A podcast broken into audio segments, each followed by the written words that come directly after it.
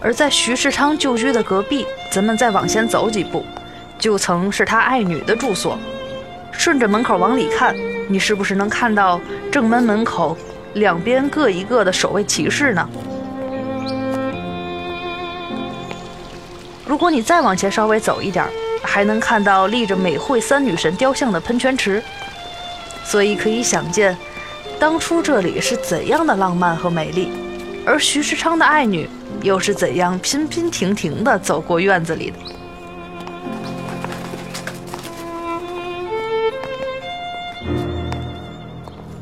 但历史却远没有这么的简单浪漫。咱们穿过这个路口，右手边，这里曾经住的就是号称军统四大杀手特务王天木。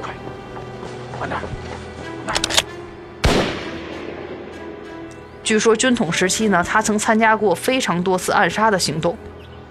后来迫于各方压力，逃去了台湾。然而这里现在已经是建设银行了。以前好几次经过这儿，都能看见门口的保安大爷非常开心的在院子里一边撒谷子一边喂鸟。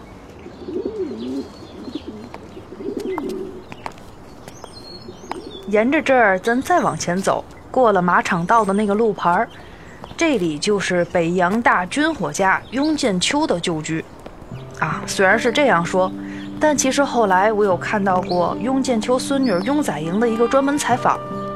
他说，其实绝大部分时间住在这儿的并非是雍建秋，而是雍建秋的儿子雍鼎臣，也就是雍载莹的父亲。雍家靠买卖军火置办下的偌大的家业。最后就随着雍鼎臣染上鸦片而逐渐败落了。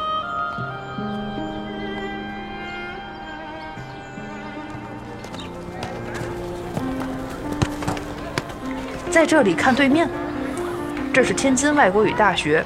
哦，过去的时候我们还叫天津外国语学院。这里头有很多的房子都是真正的民国建筑，而且有很多的民国连续剧都是在这儿取景的。你从门口进去，到校园里边转转，真的会好像有一种穿越回上个世纪的感觉呢。然后，你身边就经过一群群现代装、休闲装的大学生。其实你想想，百年前的学生们，女孩子那个时候还穿着青衫和黑裙，男生们或穿着长袍，或穿着西装马甲，是不是也是这样穿过校园的？当然了，一般我发出这样的感叹的时候呢，程阳同学都会在旁边吐槽我说：“这叫浪漫主义情怀泛滥。”哦，对了，忘了说了，程阳其实在美国待了两年就滚回了天津。那个时候我还在外地上学，每天做活动乐此不疲。老袁不仅人在外地，每天还和男朋友你侬我侬，压根没时间搭理我们。所以，程阳同学就在我们三个人的家乡形单影只，风中凌乱。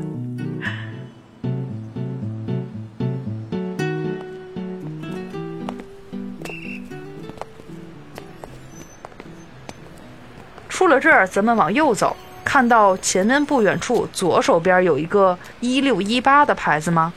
在这个十字路口，咱左转。虽然呢，我本人特别喜欢旅行。但是非常不推荐打卡旅行，我觉得那样毫无乐趣。但是，总是有这样的一些人会问：你有没有来过天津呀？你有没有来过五大道呀？来看前面这座钟，上书“五大道”三个字。如果有人这样问你，就果断拍下来这座钟，直接给他看。这条路向前，右手边有一个农商银行牌子的路口。咱们在那里右转，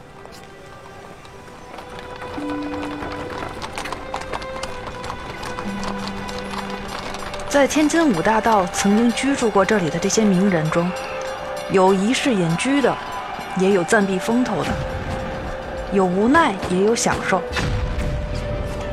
好像在那段硝烟动荡的岁月里，天津充当着他们最后一片低调而安逸的乐土。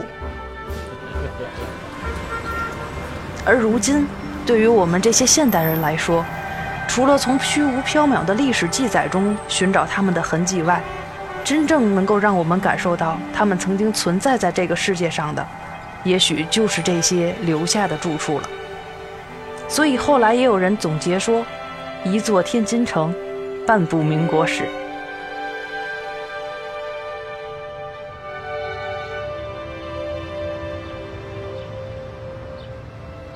大学毕业之后呢，老袁就留在了上海，和男朋友一起读研。我去了北京，程阳留在了天津，读着天津很好的一所大学的大二。每年我们只有过年放假回家的时候才可以短暂的相聚。假期结束，我们就又背上行囊，奔向各自热爱的未来。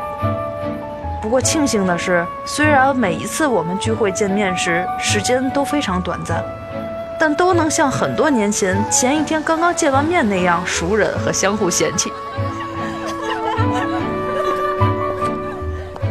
右转，在这条路的尽头，有着天津乃至全国最早的西餐厅启士林，而它旁边，则是天津音乐厅。哦，对，它也曾经叫平安电影院。所以过去的时候，有很多电影、音乐会什么的，都是在这儿与大家第一次的见面。所以今晚就像百年前的洋范新人那样享受吧。